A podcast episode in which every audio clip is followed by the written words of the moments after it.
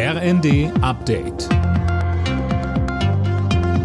Stündlich neu. Auf den Punkt informiert. Ich bin Sönke Röhling. Guten Tag.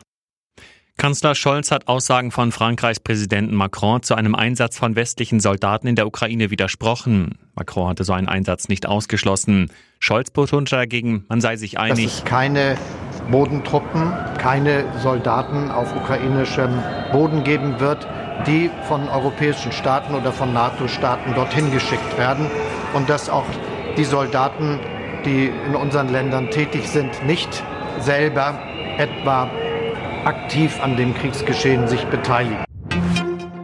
Seit über 30 Jahren hatte die Polizei nach ihr gefahndet. Jetzt ist die ehemalige RAF-Terroristin Daniela Klette in Berlin festgenommen worden.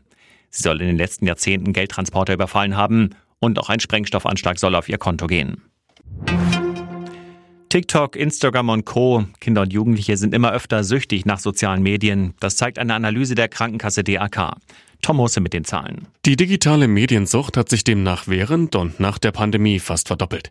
Aktuell sind es rund 360.000 10- bis 17-Jährige, die nicht aufhören können. Die Folgen? Depressive Symptome, Ängste und Stress.